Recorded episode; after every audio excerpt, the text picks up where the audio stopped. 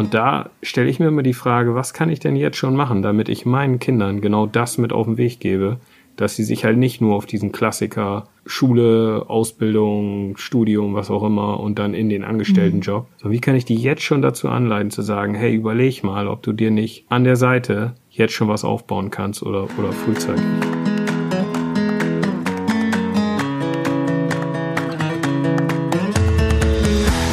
Hallo und Servus alle miteinander zu unserem Finanzpodcast Meine Mäuse, der Finanzpodcast für die Familie. Mein Name ist Eva. Und ich bin Nico. Hi. Heute haben wir das Thema mitgenommen, wie wir unseren Kindern einen guten Umgang mit Geld lernen können das ist eigentlich ein sehr, sehr wichtiges Thema, das uns auch sehr am Herzen liegt, weil wir gehen am Anfang einmal darauf ein, warum es eigentlich so wichtig ist, einen guten Umgang mit Geld zu haben während unseres Lebens. Wir lernen und zeigen, warum wir Eltern eigentlich schon sehr, sehr viel intuitiv richtig machen. Und wir sagen in dem Podcast, was wir eigentlich schon als Eltern intuitiv richtig machen, gut machen. Dann sagen wir auch, welche Regeln, vor allem Taschengeldtabellen, fallen mir da ein, weniger Einfluss auf einen guten Umgang mit Geld haben, als wir das so annehmen oder dass wir das so denken. Und wie eigentlich Mädchen und Jungs vor allem in Gelddingen unterschiedlich erzogen werden. Dabei clustern wir das ein bisschen, dass wir gucken, äh, erstmal, was machen wir denn mit den Ganzlütschen, also mit denen vor der Schule, kann man da schon ein bisschen was machen, denen, denen ein bisschen was mit auf den Weg geben. Was machen wir mit den Größeren? Da hat man schon ein bisschen mehr Spielraum und kann schon das ein oder andere mal bewegen. Wir gucken uns mal an, wie wir das unternehmerische Denken für die Kinder fördern können. Wie können wir das spielerisch rüberbringen, ähm, dass sie sich mehr um ihre eigenen Finanzen oder zumindest so ein gewisses Gefühl für Geld bekommen? Dann gucken wir uns natürlich den Klassiker an, Taschengeld und gehen auch noch kurz auf die Geldanlage für Kinder ein. Das ist ein volles Programm. Eva, ich glaube, wir fangen jetzt mal an, wa? Ja, das machen wir. genau. Also viele wird es ja wundern, dass man schon vor der Schule, also vor das Kind sieben Jahre alt ist, etwas äh, übers Geld erzählen kann oder einen guten Umgang mit Geld lernen kann. Aber jeder, der wahrscheinlich kleine Kinder hat, wird mir widersprechen. Aber Kinder lernen in, in dem Alter ihre Impulse zu bändigen. Also, dass man nicht immer alles haben kann. Also, das ist etwas, was sie halt vor allem in diesem Alter lernen. Und das ist eigentlich ein super Anlass, dass man da mal auch das Geldthema einbringt. Was sie auch schon lernen in diesem Alter ist Zählen. Also die meisten, die können dann schon bis 15, 16 Jahren zählen und wenn sie älter sind vor der Schule sogar noch weiter. Und sie erfassen auch das Konzept Geld und Konzepttausch, also dass man etwas bekommt im Austausch für Geld und dass das Geld nicht unendlich ist. Also das sind schon so Voraussetzungen dafür, dass man auch mit Kindern, die jünger sind als sieben Jahre, über Geld sprechen kann und auch einen guten Umgang schon lernen kann. Wir hatten ja in der letzten Folge schon mal oder in der vorletzten schon mal drüber gesprochen. Also dein Supermarkttrick, das ist ja dieses, ich kann nicht alles sofort haben, wenn da jetzt das Überraschungsei steht an der Kasse und der Totalzusammenbruch kommt, weil es jetzt doch nicht im Einkaufskorb landet. Da hattest du ja schon mal gesagt, dass du dann ein Foto machst und sagst, gucke mal, das nehmen wir jetzt mal mit, gucken uns das zu Hause das Foto nochmal an und dann äh, überlegen wir nochmal, ob wir uns das kaufen wollen. Genau das sind ja schon so Sachen, dieses, ich kann nicht alles immer sofort haben, ich stelle meine Wünsche einfach mal einen Schritt mhm. zurück. Wir gucken dann später nochmal. Und das ist ja, was wir mit unserer, in meinem Fall die Wishlist, äh, bei dir war das ja die 30-Tage-Regel, glaube ich, die du lebst. Genau. Das ist ja das, was wir Großen nachher auch leben. Und das können die Kleinen natürlich schon, schon in, in dem Alter auch auf jeden Fall mitnehmen und mhm. lernen. Genau, genau. Also das mit dem Foto machen für das Wunschalbum zum Beispiel, wenn man einkaufen geht, das ist halt eine gute Sache. Man geht halt zur Supermarktkasse, das Kind klassisch möchte halt vielleicht noch ein Schokolade oder ein Magazin oder ein Spielzeug. Kinder können meistens schon auch ein Foto machen übers Smartphone das habe ich halt mit meinem Sohn auch öfters ausprobiert, dass der dann das Foto macht und dann zumindest das mit nach Hause nehmen kann. Und dann freut er sich und dann beim nächsten Mal einkaufen bestimmen wir, was in den Einkaufswagen kommt und was nicht. Und das ist halt eben so dieses Ding, dass man schon im Vorhinein bestimmt, was gekauft werden soll und was nicht. Also eine Einkaufsliste erstellen und dem Kind schon auch sagen, dass es ja möglich ist, ein Budget festzulegen. Dass es Budget wichtig ist für Lebensmittel und für die Grundnahrungsmittel und dergleichen. Und was halt überbleibt, das kann man vielleicht mal für ein Magazin oder eine Süßigkeit ausgeben, aber das kommt dann halt auch auf den Einkaufszettel und dann kauft man halt echt nur das, was da drauf steht. Und das ist ja vor allem für Kinder ein bisschen schwierig und auch für Eltern dann auch richtig schwierig. Ja, die müssen halt als Vorbild sein. Und ich merke jetzt bei meinen, also sie sind ja vier und sechs Jahre, der Große wurde jetzt gerade eingeschult. Aber auch bei der Kleinen, da ist schon so ein, so ein Grundverständnis für Geld ist schon da. Also die checkt schon, dass es was Wichtiges ist, dass es auch was Endliches irgendwo ist Und die hat jetzt ihr Geld in so einem kleinen Schweinchen, ganz klassisch. Da kommt immer mal was rein, wenn was geschenkt wird, was wir da nicht in unseren ETF-Sparplan reinlegen. Gestern war es ja relativ heiß. Da habe ich dann zu ihr und ihrer Freundin gesagt, auf dem Spielplatz, kommt jetzt, gehen wir mal ein Eis essen. Sind wir da zu unserem kleinen Kiosk gedackelt. Und dann war es ihr wichtig, dass sie gesagt hat, ich möchte mein Geld nehmen. Ich zahle heute. Ich möchte aus meinem Sparschwein Geld nehmen. Ich meine, die ist vier Jahre mhm. alt. Und das war ihr wichtig, dass sie das mhm. bezahlt. Mhm. Also nicht nur, dass das Geld immer von den Eltern kommt. Das fand ich schon beeindruckend. Also sie hat sich da wirklich schon Gedanken drum gemacht, wo das Geld herkommt und wer was bezahlt. Mhm. Genau, also das ist, das bringt halt auch wahnsinnig viel Selbstbewusstsein, wenn die Kinder sehen können, dass sie halt was mit ihrem eigenen Geld bezahlen können. Und dann ist halt auch immer ganz schön, wenn sie das mit Münzen oder Scheinen bezahlen und sehen, dass die dann halt auch weg sind. Und bei einer Karte, also wenn Mama oder Papa bezahlen, vielleicht auch mit der Geldautomatkarte, äh, da, da sehen sie ja nicht wirklich, dass da was abgebucht wird. Also ganz das unmittelbare Haptische ist halt total wichtig in dem Fall. Ist ja wie bei uns. Also wenn ich Cash zahle, dann tut's mir mehr weh als mit Karte. Also ganz klar. Ja. Und man gibt auch viel mehr aus und ist man bereit, viel mehr auszugeben, wenn man mit Karte bezahlt. Das finde ich auch, da gibt's ja auch viele Studien darüber. Das finde ich auch immer sehr interessant. Auch ein guter Geldspartipp. Bar bezahlen, nicht mit Karte. genau. Und was halt auch für die Kinder schon am Anfang ganz wichtig ist, ist, wenn die mal irgendwie, auch die Kleinen schon mal so Fragen haben zu Geld, woher kommt das Geld, was arbeitet Mama oder was arbeitet Papa, also dass man ihnen das da so schon richtig einbindet. Ich erkläre zum Beispiel meinem Sohn auch schon, dass ich da oben hier im Homeoffice Konferenzen mache und halt dafür Geld bekomme und dass wir dann halt ausgeben können im Supermarkt und dass daher eigentlich das Geld kommt und dass der Arbeitgeber das halt überweist. Ich glaube, das verstehen ja auch schon wirklich so kleinere, unter sieben Jahre alte Kinder, dass man für etwas bezahlt wird und das Geld wiederverwendet werden kann. Ja, letztendlich ist es, so versuche ich das dann beizubringen, nichts anderes wie die, die Kids, die da vor ihrem Haus die Decke ausbreiten und das alte Spielzeug verticken. Im Prinzip ist das ja auch so eine Art Arbeit, ja, die verkaufen in dem Fall Sachen, kriegen dafür Geld, können sich dafür ein Eis kaufen. Und so erkläre ich das mhm. dann auch, dass ich sagte, ich mache das Gleiche. Also ich verkaufe zwar andere Sachen äh, und ist ein bisschen komplexer die ganze Nummer, aber darauf läuft's hinaus, mhm. dass ich da tagsüber hingehe, versuche da irgendwas zu machen, kriege dann dafür Geld und das nehme ich dann und kaufe dir dafür mm, ein Eis. Mm, genau, also dieses Grundkonzept, genau. Und dann ist es halt auch immer ganz gut, wenn die Kleinen, wenn die mal Fragen haben rund um Finanzen, also dass man dann halt nicht sagt, ja, frag den Papa oder der Papa verdient ja das Geld oder so. Also es wäre mir zum Beispiel auch wichtig in der Familie, dass das die Rollen nicht so aufgeteilt sind, dass der eine halt nur Finanzen macht und der andere nur den Haushalt, sondern dass da jeder, also Mama und Papa für beides auch so verantwortlich sind. Ich glaube, das kriegen auch schon Kinder ganz stark mit, wie die Rollen so aufgeteilt sind und sie nehmen das halt dann nicht so als selbstverständlich an, dass zum Beispiel nur der Mann für das Geldverdienen da ist. Ja. Was, was auch schon kleine Kinder verstehen, ist so Alternativen aufzeigen. Also zum Beispiel, dass man den Kindern sagt, ach, heute kochen wir zu Hause, das ist etwas günstiger, als wenn wir ins Restaurant essen gehen. Also dann kommen sie auch schon mit, dass das Familienbudget oder das Sparen auch wichtig ist und dass man halt immer eine Alternative hat, dass Dinge unterschiedlich viel kosten die Endlichkeit von Geld ja. halt, ne? Dass das rüberkommt, dass man das halt nicht. Ähm ich glaube, es ist tatsächlich schwieriger, weil die Hemmschwelle bei uns, dass man jetzt, also bei uns jetzt in der Familie, dass man sagt, komm, jetzt gehen wir noch mal abends eine Pizza essen oder sowas. Das sind halt Sachen, die sowohl meine Frau als auch ich sehr gerne machen. Auch mit den Kids, wenn es nicht immer so entspannt ist, aber dass wir das thematisieren, dass das jetzt auch tatsächlich dann Geld kostet und es günstiger wäre zu Hause. Ich glaube, das machen wir eigentlich viel zu wenig. Also dieses, dieses Gefühl dafür vermitteln, was jetzt irgendwie, was teuer ist und was nicht teuer ist. Da haben wir wahrscheinlich sogar noch ein bisschen Luft nach oben. Mhm. Ja, das kann man auch durchaus so als Thema herannehmen. Und ja, natürlich kann man sich ja auch als Familie, ist ja klar, äh, immer sehr belohnen oder ja, mal einen Kinoabend machen, anstatt zu Hause fernzusehen. Das ist ja auch immer etwas teurer, aber das ist halt dann so diese Belohnung, wo man sagt, das ist es mir wert.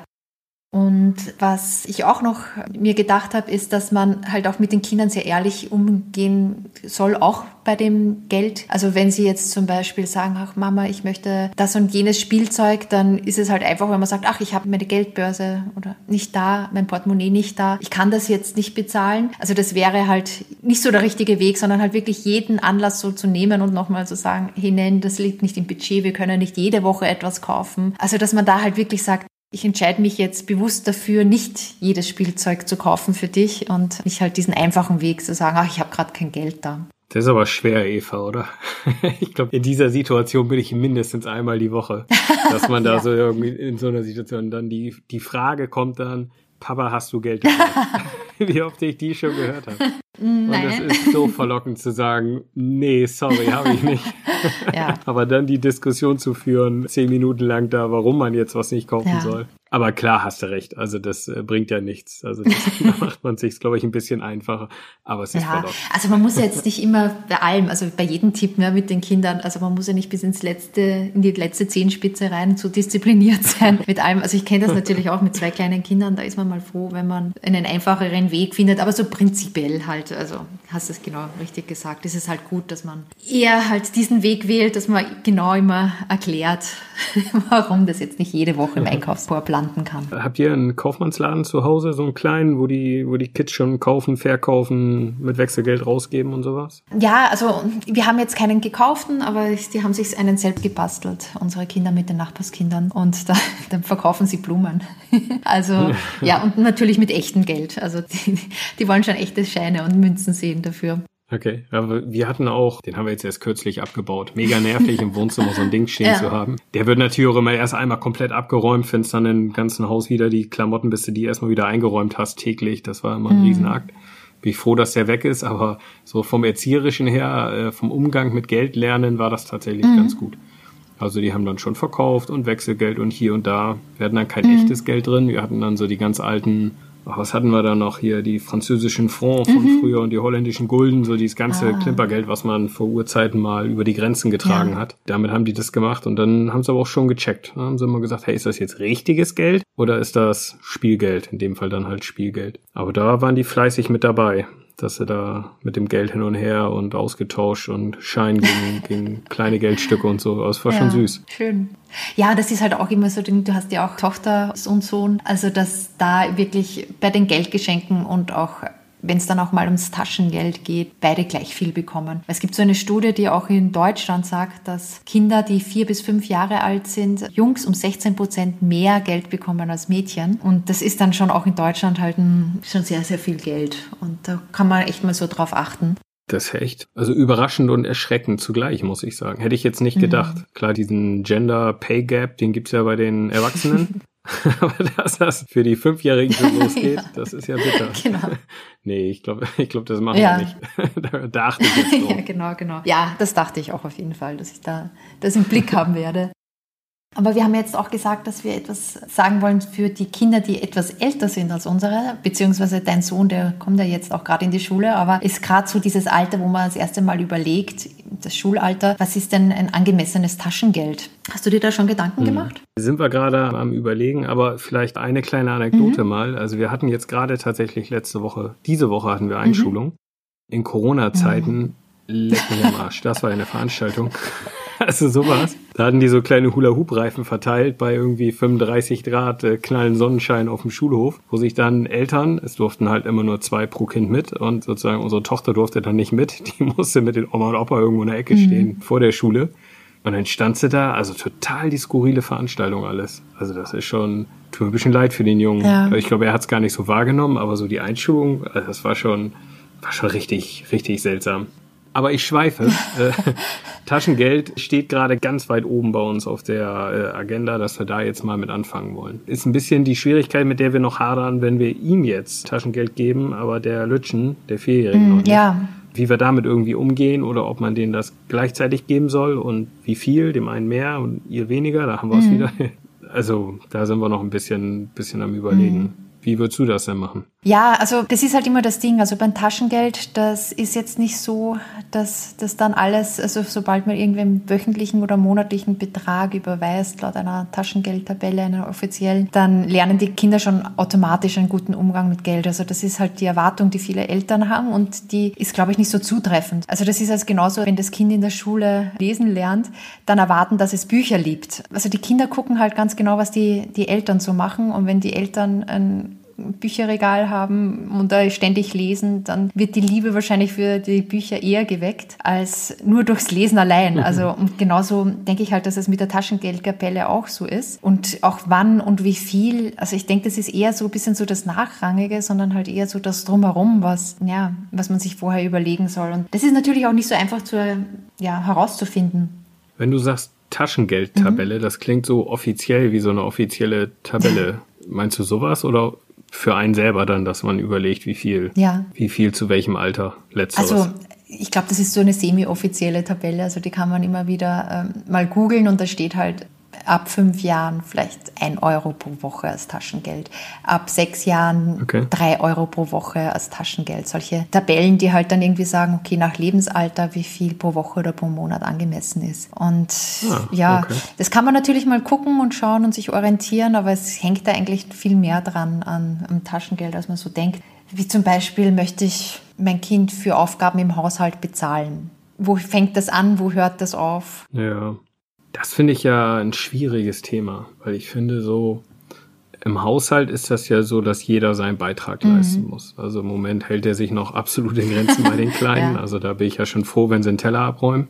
Aber das wird halt mehr. Wenn ich äh, das, das Haus durchsauge, dann von meinem Sohn, der muss dann mit so einem kleinen Handstaubsauger die Treppen mhm. machen zum Beispiel. So, da, mit so einem Kram fangen wir Der Arme.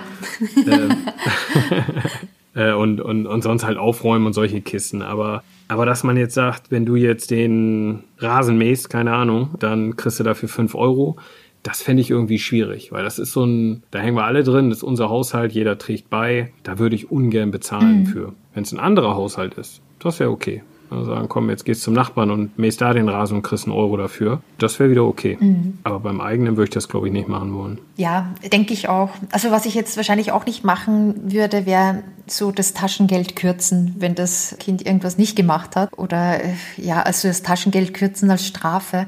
Ich denke halt immer, dass das Kind sich ja auf einen bestimmten Betrag verlässt und dass die Einstellung zu Geld wahrscheinlich dann auch nicht mehr so richtig positiv wäre, wenn man das so willkürlich rauf oder runter setzt. Also würde ich wahrscheinlich davon eher auch Abstand nehmen und sagen, wenn man das, den Betrag einmal vereinbart hat, dann sollte er auch so bleiben dann wäre die Gefahr auch viel zu groß, dass meine Frau mir dann gegebenenfalls auch das Taschengeld kürzt, wenn ich nicht durchgesaugt habe. Ja, ja, genau, das ist ja auch das, ne? Also. das sind wir wieder, wir leben es ja Genau, vor. genau. Nee, nee, das, also so mit Strafen, das ist ja eh immer so ein schwieriges mhm. Thema äh, in der Erziehung. Taschengeld würde ich da auch nicht mhm. kürzen. Also das wäre, das ist dann schon, wenn Taschengeld kommt, dann ist das auch ohne irgendwelche Beschränkungen. Also dann würde ich auch sagen, komm, damit machst du jetzt, was du willst. Und wenn du dir davon Süßigkeiten kaufst und dir die reinballerst, dann ist das ja. deine Entscheidung. Äh, wenn du das sparst, ist es deine Entscheidung. Wenn du dir irgendwas davon kaufen willst, darauf hinsparst, dann ist es auch deine mhm. Entscheidung. Also das ist dann auch wirklich deren Geld. Da würde ich auch gar nicht rein reinfuschen, mhm. was sie damit machen. Ja, ich würde das Taschengeld auch nicht abhängig machen von Noten also wenn meine Kinder mal auf die, in die Schule gehen. Weil ich denke, dass man da halt durch Geld halt wenig motivieren kann, so an sich. Das, mhm. Da muss schon irgendwie das Interesse ja. da sein oder vielleicht ist es dann auch das Kind ziemlich frustriert, wenn das Geschwisterchen, also wenn ich jetzt angenommen, mein Sohn halt sehr, sehr gute Noten nach Hause bringt, ohne große Anstrengung, meine Tochter vielleicht nicht. Und dann bekommt die auch weniger Geld. Also das ist, fände ich auch vom Gefühl her nicht so schön. Das würde ich halt auch nicht abhängig machen von Noten. Genau. Ja, und also für mich ist dann tatsächlich noch die Frage, wann und wie viel bei Taschengeld. Also ich meine fast, das kommt jetzt mit dem Großen und wahrscheinlich dann parallel machen wir das mit der Kleinen hinterher. Die kriegt dann, da müssen wir mal eine Taschengeldtabelle raussuchen. ja, genau. Uns da mal rüberbeugen. Ja. Und dann, und dann schauen wir mal. Aber vielleicht tatsächlich irgendwie ein, zwei Euro die Woche, irgendwie sowas. Und die Kleine dann die Hälfte mhm. oder so. Was Kinder ja in der Schule jetzt auch schon können, also so mit sechs, sieben, acht Jahren, ist auf ein Ziel hinarbeiten. Und du hast es ja auch schon vorhin etwas erwähnt mit der Spardose mit deiner Tochter und wie sich die freut, dass sie dann auch mal selbst was ausgeben kann und äh, ja, wie gut das eigentlich für sie und für ihr Selbstbewusstsein ist. Ähm, also dann wird es mit Sparen auch immer wichtiger. Und was ich halt auch gelesen habe mal in einem Buch von Beth Kubliner, das kann ich dann auch gerne in den Show Notes verlinken, war die Idee, dass man drei verschiedene Spardosen bastelt. Gemeinsam mit dem Kind. Also das ist immer schön, wenn man die Eltern halt was gemeinsam mit dem Kind machen. Und die Spardosen sind erstens entweder irgendwie so durchsichtig, dass man halt auch den Fortschritt auch sieht, oder man kann halt den Fortschritt außen anmalen zum Beispiel. Und eine Spardose ist für so kurzfristige Käufe, wie das Eis um die Ecke. Die zweite Spardose ist so für langfristige Wünsche, ein Spielzeug, das halt ein bisschen teurer ist zum Beispiel. Und die dritte Spardose ist für Spenden. Ah, genau. Großes Thema. Genau. Und ja. es muss jetzt nicht vom Taschengeld äh, alles genau gedrittelt werden, aber es ist auch ganz schön, wenn in die Spendenspardose auch etwas landet und die Eltern vielleicht auch öfters mal was reinwerfen. Und dann einmal im Jahr, vielleicht vor Weihnachten, geht man halt zu einer Organisation, zu einem Verein in der Nähe und spendet das Geld gemeinsam mit den Kindern. Das ist eine schöne Idee. Ich glaube, das machen wir. Das hatte ich jetzt so noch gar nicht auf dem, auf dem Kasten mit so drei Dosen und vor allem eine fürs Spenden. Aber Spenden ist ja eh so ein Thema, wie, wie, wie man denen das beibringen kann, den Kleinen, dass man halt auch von dem, was man hat, weil es uns ja auch gut geht, dass man was abgibt an die, denen es dann nicht gut geht oder die das Geld brauchen können, dass man sich da jetzt nicht selber Süßigkeiten von kauft. Da, da haben wir halt auch schon überlegt, wie man das irgendwie hinkriegt. Als Familie machen wir das. Also da haben wir dann einen Betrag, den wir dafür mhm. immer zur Seite legen pro Jahr, den wir dann spenden. Und das machen wir dann ad hoc, wenn sich irgendwas ergibt. Da wäre es tatsächlich auch, dass wir das vielleicht bald mal schon mal anfangen, dass wir die Kinder damit mhm. einbinden. Mhm. Dass wenn wir jetzt irgendwo in einem Streichelzoo mhm. gewesen sind, keine Ahnung, die wollen Futter haben, dass man sagt, guck mal, jetzt spenden wir von unserem großen mhm. Pott, den wir als Eltern haben, geht so und so viel dahin. Aber klar, warum sollen die nicht ihren eigenen kleinen Pott mhm. haben, den sie dann irgendwie verteilen können? Oh, das ist eine gute Idee. Ja, fand ich eigentlich auch sehr gut. Es bringt mich drauf, wir waren gestern, gestern ist eine Taube bei uns vorbei geflogen oder nicht mehr geflogen, gelaufen, weil die einen gebrochenen Flügel hatte. Und es gibt tatsächlich, also das haben ja die Kinder dann auch ad hoc so mitbekommen, es gibt tatsächlich in Raum München einen Verein, der sich um äh, Tauben kümmert, die nicht mehr fliegen können. und das ist natürlich auch eine schöne, also wir haben halt die Taube dann in einen Karton gemeinsam gefangen und dann kam jemand von dem Verein und hat die Taube abgeholt und bringt sie heute jetzt zum Tierarzt. Also das war mir auch ganz neu, dass das so gemacht wird. Und äh, ja, das ist natürlich auch ein schöner Anlass. Da werden wir jetzt auch mal spenden für den Verein, weil das kostet natürlich auch einiges für die Vereinsmitglieder, dass die da die Taube zum Tierarzt bringen. Und ja, da ja, bekommen sie es auch total mit.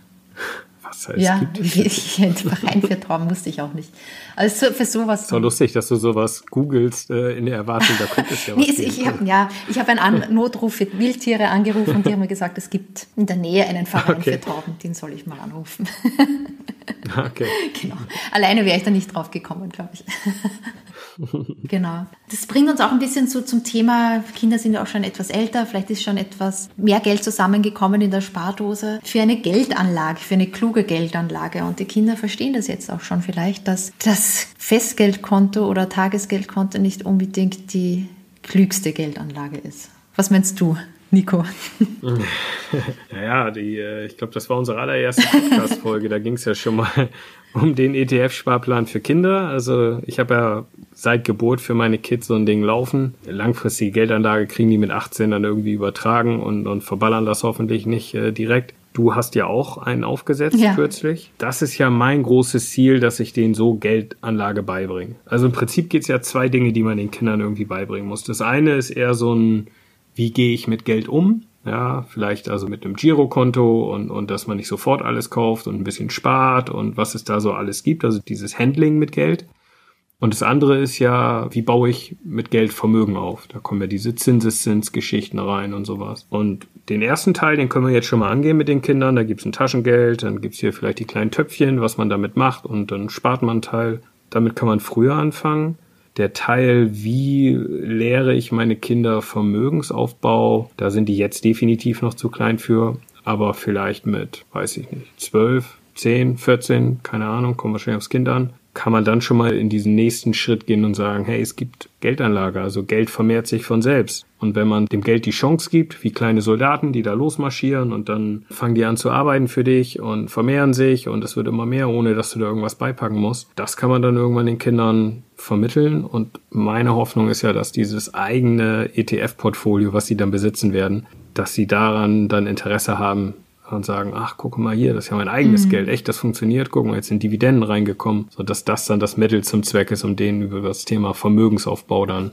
mhm. Sachen beizubringen. Was man halt auch ganz gut machen kann, ist bei dem Depot für die Kinder auch so mal so Einzelaktien kaufen, sobald die Kinder das verstehen. Zum Beispiel eine Aktie von Disney, wenn der Disney-Film besonders gut gefallen hat, dann bekommen, ja, werden stimmt. sie jetzt nicht nur unterhalten, sondern halt können auch etwas ja, verdienen mit Disney. Ich finde das eigentlich ganz schön greifbar. Und natürlich auch, dass die Kinder lernen, sie haben ja keine Wahl, dass wenn eine Krise kommt, die Geldanlage auch mal mächtig einstürzen kann und man trotzdem nicht verkauft.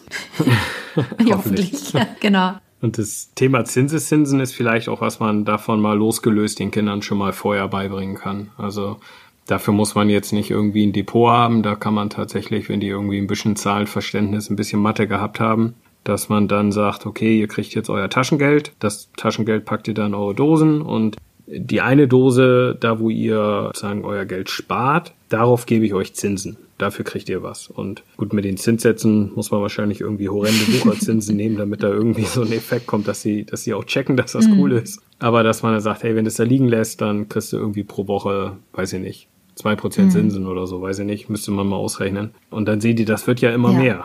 Und ohne, dass ich da was tue. Und guck mal, und diese Zinsen, die ich bekommen habe, die kriegen ja wieder Zinsen mhm. und dass man diesen Effekt dann so beibringt. Das kann man dann vielleicht irgendwie an einem visuell darstellen, an irgendeinem Board, vielleicht auch in einer schön aufgearbeiteten Excel-Tabelle selber machen, wenn die das schon peilen. Genau.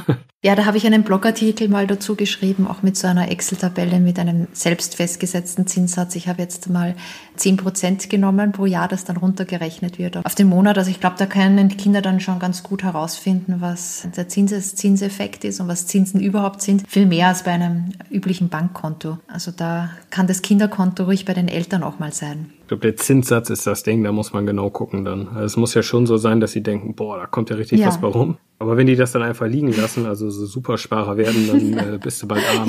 Ja. kannst du denen den, dann, dann wird die, den Schlüssel fürs Haus überreichen. Mama und Papa Bank arm. genau. Genau. genau, die erste Insolvenz. ja, das ist eigentlich eine, das ist eigentlich genau das, was der Zinseffekt dann auch zeigt, ne? Ganz spannend, wie schnell das gehen kann. Ja.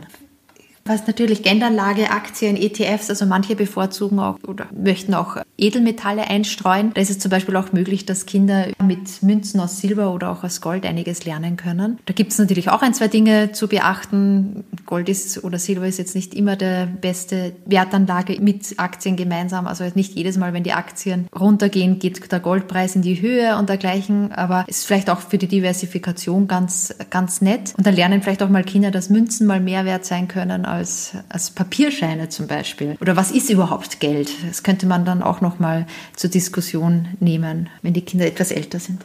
Ich war ja als, als ganz, ganz lütscher Kerl schon so ein, so ein kleiner Geld- und Finanznerd. okay.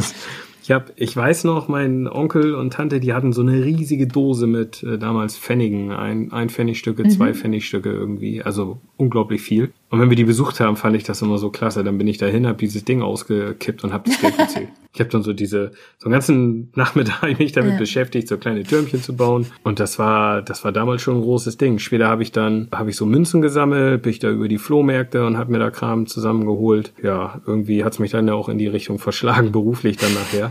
Aber da kann man, glaube ich, auch schon erkennen, wer, wer einfach Bock auf solche mhm. Themen hat. Also wenn die, wenn die anfangen mit Geld zu spielen, da sind natürlich Münzen tausendmal besser als jetzt irgendwie so eine, so eine Excel-Tabelle mit irgendwelchen Werten mhm. drinne. Das hat dann ja schon noch was. Ja, von daher, das ist, glaube ich, gar nicht schlecht, wenn man dann auch mal die eine oder andere Münze dabei mhm. hat. Ich hatte dann ja, früher gab es ja diese fünf oder zehn Euro, nee, D-Mark-Münzen, gab es ja diese versilberten waren das ja, glaube ich, also richtiges Zahlungsmittel, aber halt auch eher so ein Sammlercharakter. Die habe ich, glaube ich, auch noch irgendwo mhm. rumfliegen das war auch ein Riesenthema für mich damals. So während andere Steine sammeln oder aus dem Urlaub, war das für mich immer dann solche Münzen. Genau, und ich, ich glaube, das Wichtige ist, dass man das jetzt nicht so ja, verhindert, das Ganze. Ne? Also es ist ja schön, wenn die Kinder Interesse haben und das spielen wollen. Und ich glaube, es ist auch für eine gute Einstellung zu Geld ganz förderlich, wenn man da jetzt nicht sagt, nee, nicht so herumspielen oder spiel doch mal was mit, mit was anderem oder spiel nicht mit Geld oder so, sondern äh, finde ich eigentlich eine schöne Sache, dass du das auch so ausleben konntest, deine Interessen. Wollen wir vielleicht nochmal kurz über Bücher ja. sprechen oder, oder, oder was man da empfehlen konnte? Also was ich ganz toll fand, ist, das habe ich denen jetzt noch nicht vorgelesen, da sind sie noch ein bisschen klein für, wobei mit dem Großen könnte ich jetzt bald mal anfangen. Fand ich ja das Buch äh, Ein Hund namens mhm. Money, also Englisch Geld, Money, von Bodo Schäfer. Das ist da ja auch so ein finanzielle Freiheit-Guru, der hat da ja irgendwie als erster mit angefangen mhm. hier im, im deutschsprachigen Bereich oder einer der ersten war das ja mittlerweile irgendwie so ein weiß ich auch nicht, verdient wahrscheinlich seine Millionen damit, Leute zu lernen, wie sie finanziell frei werden. Ich glaube, das ist sein Lebensunterhalt heute. Aber er hat halt dieses Kinderbuch geschrieben, was ich spitze finde. Also die anderen Bücher jetzt nicht so mein Fall, aber das Buch ist wirklich gut. Und da ist ja auch die Geschichte, wie man also eine schöne Kindergeschichte erzählt, wo man die wichtigsten Sachen zum, zum Thema Geld eigentlich mitnehmen mhm. kann. Also das fand ich recht beeindruckend. Ich habe das Buch auch gelesen und es fand, ich fand das auch sehr, sehr gut. Und ein Bereich, der mir besonders auch gut gefallen hat, war halt dieses unternehmerische Denken stärken.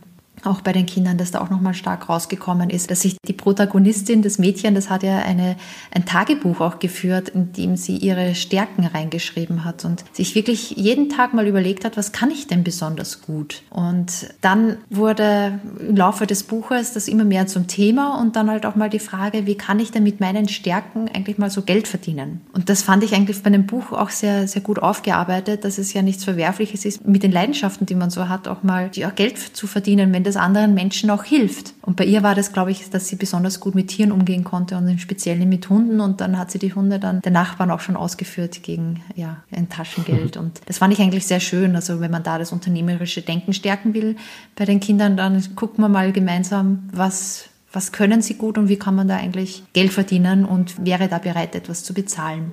Ja, wir können das Buch ja mal verlinken mhm. in den Show Notes noch mit. Also wahrscheinlich so ja, weiß ich auch nicht, ab wann das da Sinn macht, ab 10, ab 8, keine ja. Ahnung.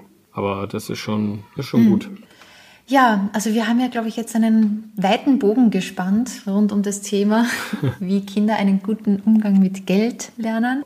Und ja, wenn ich das jetzt alles nochmal so zusammenfasse, kann ich halt auch recht sagen, dass ja, wir, glaube ich, beide beide die Meinung haben, dass ein guter Umgang mit Geld so die Grundlage ist für so ein selbstbestimmtes Leben. Sollen wir vielleicht vorher noch kurz über das unternehmerische Denken Ach, du, sprechen? du wolltest das noch vertiefen. okay, gerne.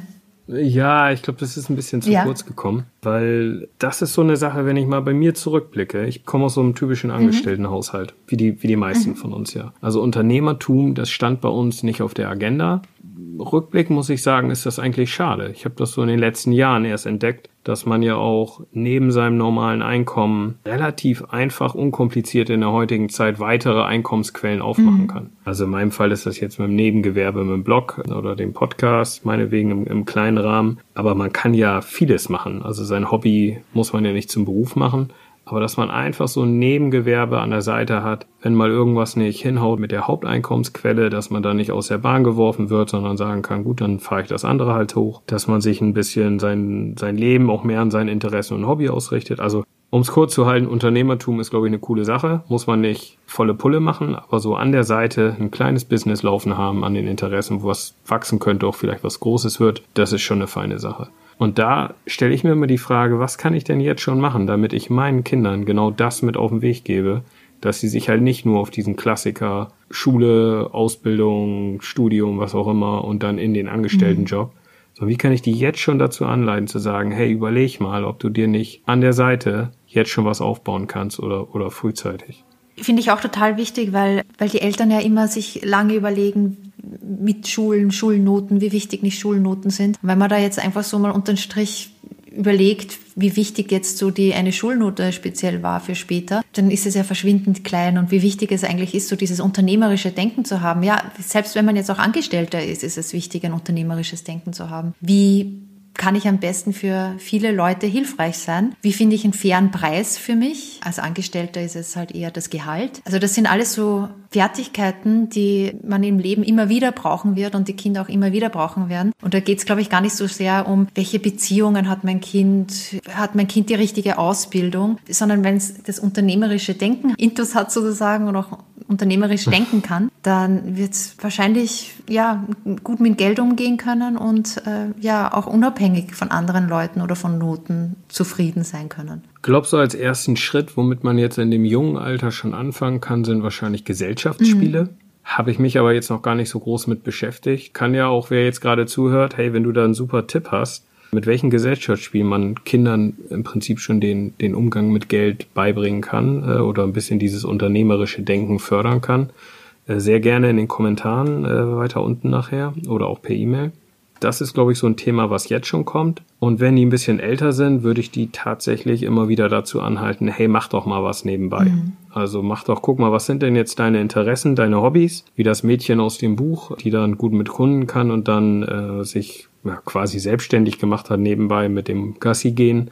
Sobald da so ein Interesse sich herauskristallisiert, dass man sagt, hey, jetzt versuch doch damit mal Geld zu verdienen. Komm, wir setzen uns mal hin. Wir schreiben mal so ein, machen mal so einen Mini-Businessplan, nennen wir mhm. das mal, wo wir einfach mal aufschreiben, was könnte man machen, wo kann es hingehen Und dann diese Hemmschwelle, dass man so ein Nebengewerbe eröffnet. Das war für mich ein Riesenthema hier, dass ich gesagt Gottes Willen, das, jetzt muss ich ein Gewerbe hier irgendwo anmelden. Das ist ja mittlerweile mit drei Mausklicks gemacht und dann hast du irgendwie 20 Minuten später dein Gewerbe irgendwo angemeldet. Das ist ja heute gar kein Problem mhm. mehr. Dass man da noch den Schritt geht und sagt, guck mal, Jetzt bist du zwar noch minderjährig, eingeschränkt geschäftsfähig heißt das dann ja irgendwie, aber das machen wir zusammen und dann machen wir mal Nebengewerbe und dann guck doch einfach mal und schauen wir mal, wie das ist und schauen uns mal die Steuern an, wie das funktioniert. Kann man endlich zum Metro einkaufen gehen?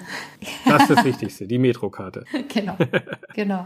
Ja, also finde ich auch total schön und wichtig, dass man das vorlebt. Ja. Genau, und was mir halt auch am Herzen liegt, ist halt eben diese, diese Geschlechterneutralität. Also, dass man halt mit Mädels genauso über unternehmerisches Denken redet, genauso über eine kluge Geldanlage und halt eben auch mit den Geldgeschenken genauso großzügig oder genauso dieselbe Einstellung hat, wie man mit dem Sohn hat. Jetzt darfst du. So, äh, wollen wir den Bogen zum Schluss spannen? ja, genau. Also wenn man sich jetzt nochmal das alles so vergegenwärtigt, hatten wir eigentlich sehr, sehr viele Punkte nochmal angesprochen von Kindern unter sieben Jahren, also bevor sie zur Schule gehen, wie man dann halt ihre Impulse bändigt, äh, was ihre Wünsche betrifft, dass sie schon auch das Konzept Geld und verstehen können und auch zählen lernen können. Dann kamen wir hin zum, was macht man mit den Kindern, die jetzt in die Schule gehen und auch schon auf ein Ziel hinarbeiten können. Wie können sie sparen und spenden lernen? Was man sich beim Taschengeld auch nochmal überlegen sollte, was eine kluge Geldanlage ist und wie Kinder auch nochmal lernen können von ihrer Geldanlage. Und unser Herzensthema, glaube ich, auch war dieses unternehmerische Denken, dass man da ja auch nochmal besonders verstärken kann bei unseren Kindern. Ich denke, da waren schon sehr viele Punkte dabei. Also wenn ihr denkt, da fehlt noch was, dann bitte in den Kommentaren und wir freuen uns auch sehr, sehr über eine gute Bewertung von euch. Das hilft uns ja auch immer, den Podcast ein bisschen bekannter zu machen und noch mehr gute Themen aufzubereiten. Gut, dann hören wir uns jetzt bald zum nächsten Mal. Mach's gut. Tschüss.